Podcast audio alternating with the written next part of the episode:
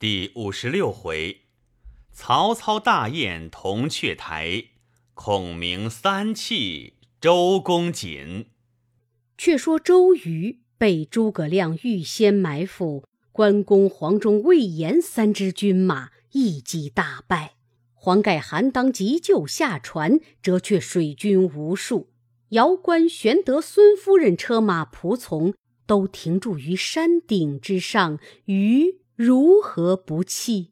箭疮未愈，因怒气冲击，窗口迸裂，昏厥于地。众将救醒，开船逃去。孔明叫休追赶，自和玄德归荆州庆喜，赏赐众将。周瑜自回柴桑，蒋钦等一行人马自归南徐报孙权。全部生愤怒，欲拜程普为都督，起兵取荆州。周瑜又上书请兴兵雪恨。张昭谏曰：“不可！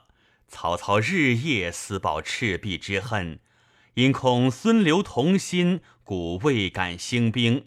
今主公若以一时之愤自相吞并，曹必乘虚来攻，国势危矣。”故庸曰：“许都岂无细作在此？若知孙刘不睦，操必使人勾结刘备，备拒东吴，必投曹操。若是，则江南何日得安？为今之计，莫若使人赴许都，表刘备为荆州牧。曹操知之，则惧而不敢加兵于东南。”且使刘备不恨于主公，然后使心腹用反间之计，令曹刘相攻，吾乘隙而图之，斯为得耳。权曰：“袁谭之言甚善，但谁可为使？”雍曰：“此间有一人，乃曹操敬慕者，可以为使。”权问何人？雍曰：华歆在此，何不遣之？权大喜，即遣心机表赴许都。心领命启程，径到许都来见曹操。闻操会群臣于邺郡，庆赏铜雀台。心乃赴邺郡后见。操自赤壁败后，常思报仇，只疑孙刘并立，因此不敢轻进。时建安十五年春，造铜雀台城。操乃大会文武于邺郡，设宴庆贺。其台正临漳河，中央乃铜雀台，左边一座名玉龙台，右边一座名金凤台，各高十丈，上横二桥相通，千门万户，金碧交辉。是日。曹操头戴嵌宝金冠，身穿绿锦罗袍，玉带珠履，凭高而坐。文武侍立台下，操欲观武官，比试弓箭，乃使进士将西川红锦战袍一领挂于垂杨之上，下设一箭垛，以百步为界，分武官为两队。曹氏宗族俱穿红，其余将士俱穿绿，各带雕弓长箭，跨鞍勒马，听候指挥。操传令曰：“有能射中箭多红心者，即以锦袍赐之；如射不中，罚水一杯。”号令方下，红袍队中一个少年将军骤马而出，众视之。乃曹休也。休飞马往来，奔驰三次，扣上箭，夜满弓，一箭射去，正中红心。金鼓齐鸣，众皆喝彩。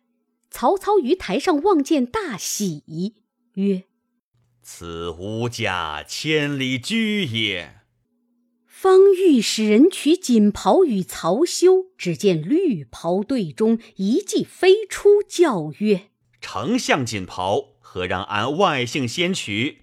宗族中不宜参阅。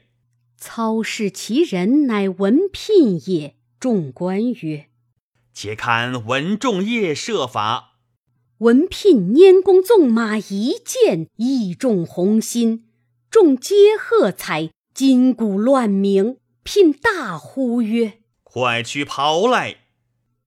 只见红袍队中有一将飞马而出，厉声曰：“文烈先射，汝何得争夺？看我与你两个解剑！”叶满弓一箭射去，也中红心。众人齐声喝彩，是其人乃曹洪也。洪方欲取袍，只见绿袍队里又一将出，佯攻叫曰：“你三人设法何足为奇？看我射来！”众视之，乃张合也。合飞马翻身背射一箭，也中红心。四支箭齐齐地攒在红心里。众人都道。好射法！何曰：“锦袍须该是我的。”言未毕，红袍队中一将飞马而出，大叫曰：“如翻身背射，何足称意？看我夺射红心！”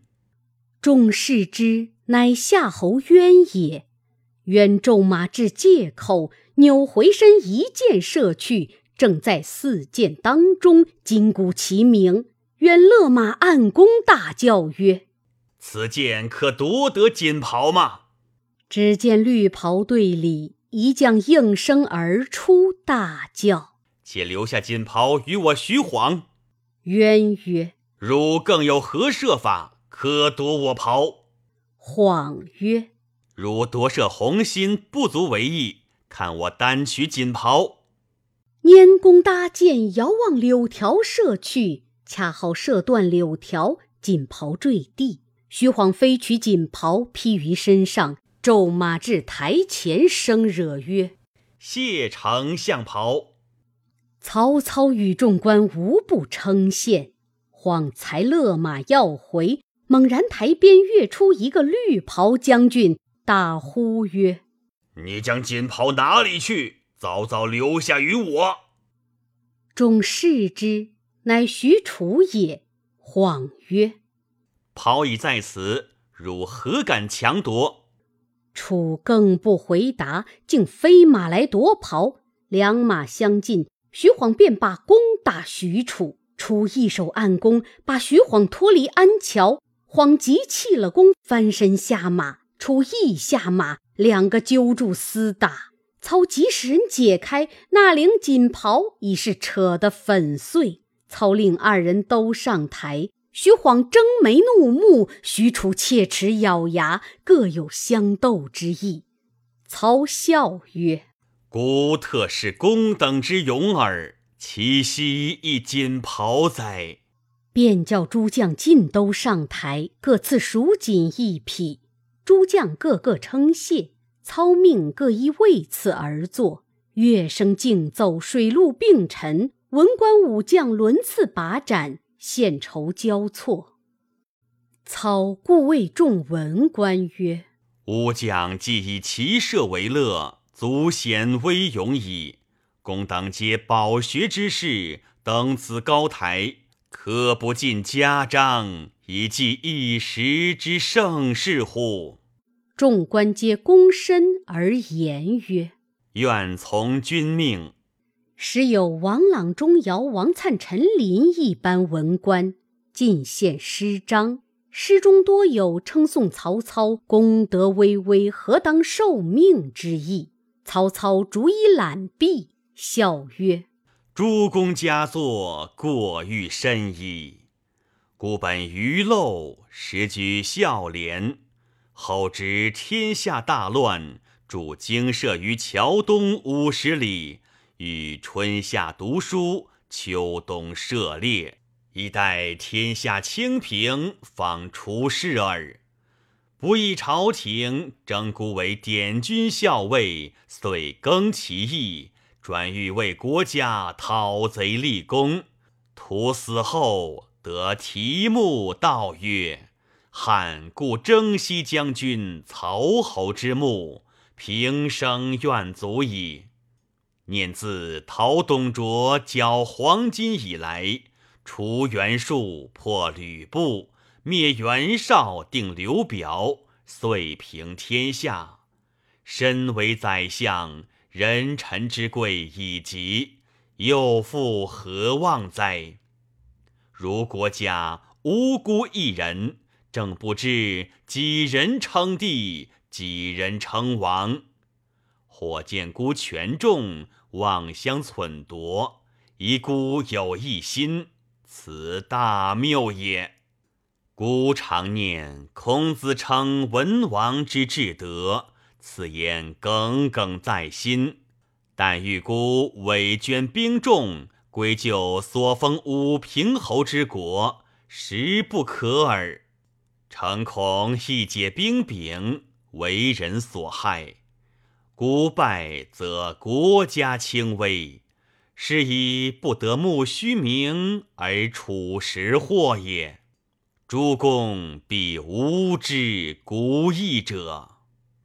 众皆起拜曰：“遂以引周公，不及丞相矣。”后人有诗曰：“周公恐惧流言日，王莽谦恭下士时。”假使当年身便死，一生真伪有谁知？曹操连饮数杯，不觉沉醉，唤左右捧过砚台，意欲作铜雀台诗。刚才下笔，忽报东吴使华歆表奏刘备为荆州牧，孙权以妹嫁刘备，汉上九郡大半已属备矣。操闻之，手脚慌乱，投笔于地。程昱曰：“丞相在万军之中，矢石交攻之际，未尝动心。今闻刘备得了荆州，何故如此失惊？”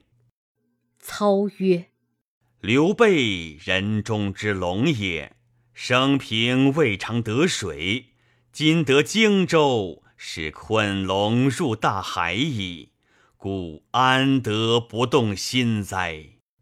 程昱曰：“丞相知华歆来意否？”操曰：“未知。”昱曰：“孙权本忌刘备，欲以兵攻之，但恐丞相乘虚而击，故令华歆为使，表见刘备，乃安备之心，以塞丞相之望耳。”操点头曰：“是也。”豫曰：“某有一计，使孙刘自相吞并，丞相乘剑图之，一鼓而二敌俱破。”操大喜，遂问其计。程昱曰：“东吴所以者，周瑜也。丞相今表奏周瑜为南郡太守。”程普为江夏太守，刘华歆在朝重用之，于必自与刘备为仇敌矣。我乘其相并而图之，不亦善乎？操曰：“仲德之言，正合孤意。”遂召华歆上台，众加赏赐。当日言散，操即引文武回许昌。表奏周瑜为总领南郡太守，程普为江夏太守，封化新为大理少卿，留在许都。使命至东吴，周瑜、程普各受职气。周瑜既领南郡，欲思报仇，遂上书吴侯，启令鲁肃去讨还荆州。孙权乃命肃曰。汝昔保借荆州与刘备，今被千言不还，等待何时？肃曰：“文书上明白写着，得了西川便还。”权斥曰：“只说取西川，到今又不动兵，不等老了人。”素曰：“某愿往言之。”遂乘船投荆州而来。却说玄德与孔明在荆州广聚粮草，调练军马，远近之士多归之。忽报鲁肃道：“玄德问孔明曰：‘子敬此来何意？’孔明曰：‘昨者孙权表主公为荆州牧，此事据曹操之计。操封周瑜为南郡太守，此欲令我两家自相吞并，他好于中取势也。’”今鲁肃来此，又是周瑜既受太守之职，要来索荆州之意。玄德曰：“何以答之？”孔明曰：“若素提起荆州之事，主公便放声大哭，哭到悲切之处，两字出来解劝。计会已定，接鲁肃入府，礼毕续坐。”肃曰：“今日皇叔做了东吴女婿，便是鲁肃主人，如何敢做？”玄德笑曰：“子敬与我旧交，何必太谦？”肃乃就坐，茶罢，肃曰：“今奉吴侯君命，专为荆州一事而来。皇叔已借住多时，未蒙见还。”今既两家结亲，当看亲情面上，早早交付。玄德闻言，掩面大哭。诉惊曰：“皇叔何故如此？”玄德哭声不绝。孔明从屏后出曰：“两听之久矣。子敬知吾主人哭的缘故吗？”肃曰。某时不知。孔明曰：“有何难见？当初我主人借荆州时，须下取得西川便还。仔细想来，益州刘璋是我主人之地，一般都是汉朝骨肉。若要兴兵去取他城池时，恐被外人唾骂。”若要不取，还了荆州，何处安身？若不还时，于尊舅面上又不好看，事实两难，因此泪出痛肠。孔明说罢，触动玄德衷肠，真个捶胸顿足，放声大哭。鲁肃劝曰：“皇叔且休烦恼。”与孔明从长计议。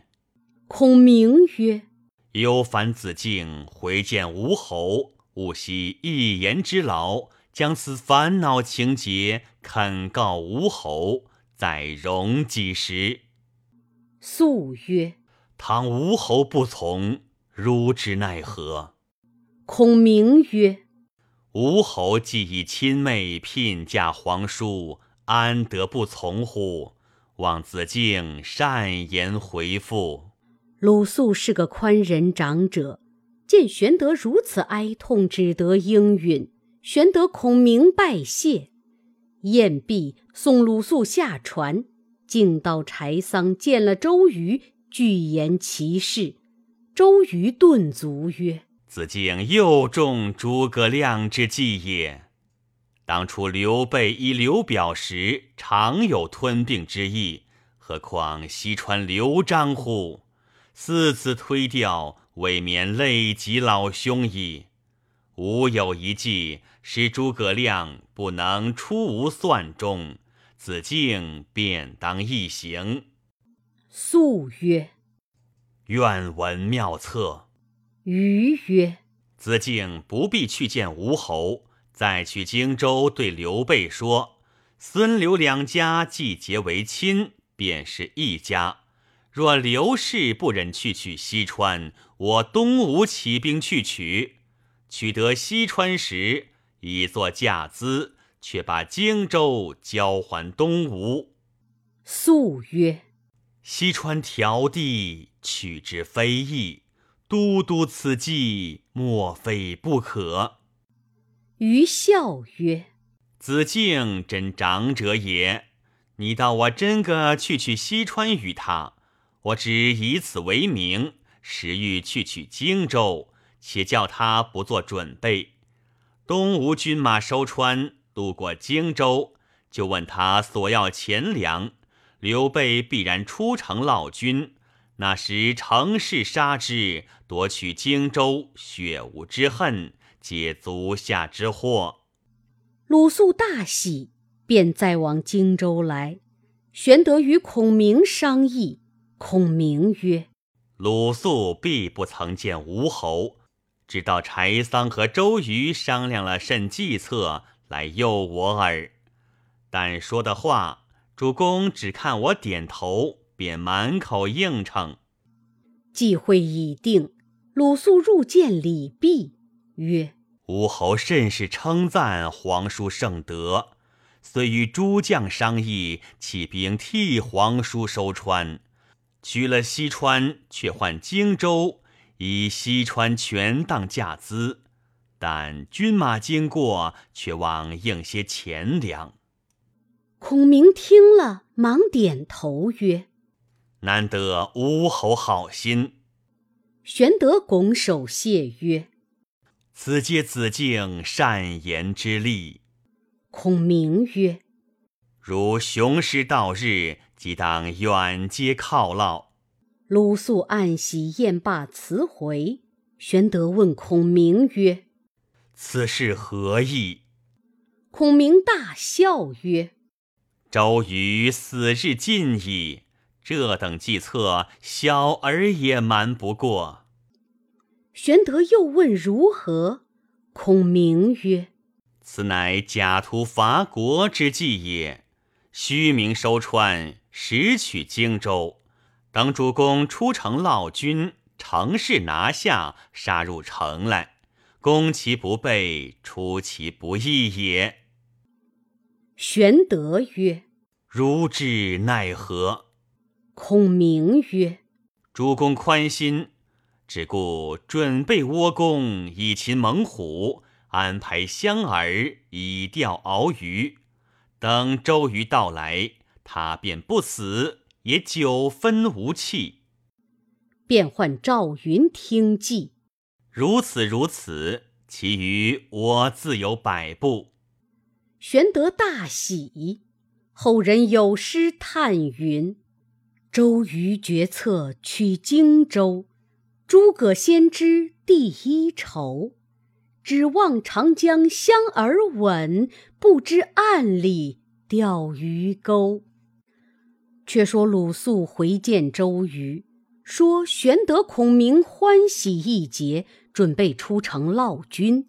周瑜大笑曰：原来金帆也中了无计，便叫鲁肃禀报吴侯，并遣程普引军接应。周瑜此时见疮已见平愈，身躯无事，使甘宁为先锋，自与徐盛、丁奉为第二，凌同吕蒙为后队，水陆大兵五万往荆州而来。周瑜在船中时复欢笑。以为孔明中计，前军至夏口，周瑜问：“荆州有人在前面接否？”人报：“刘皇叔使糜竺来见都督。”瑜唤至，问老军如何。糜竺曰：“主公皆准备安排下了。”瑜曰：“皇叔何在？”竺曰：“在荆州城门外相等。”与都督把盏。瑜曰：“今为汝家之事，出兵远征，老君之礼，休得轻易。”糜竺领了言语，先回。战船秘密排在江上，依次而进。看看至公安，并无一只军船，又无一人远接。周瑜催船速行，离荆州十余里。只见江面上静荡荡的，哨探的回报：荆州城上插两面白旗，并不见一人之影。于心疑，叫八船傍岸，亲自上岸乘马，带了甘宁、徐盛、丁奉一班军官，引亲随京军三千人，竟往荆州来。既至城下，并不见动静。于勒住马，令军士叫门。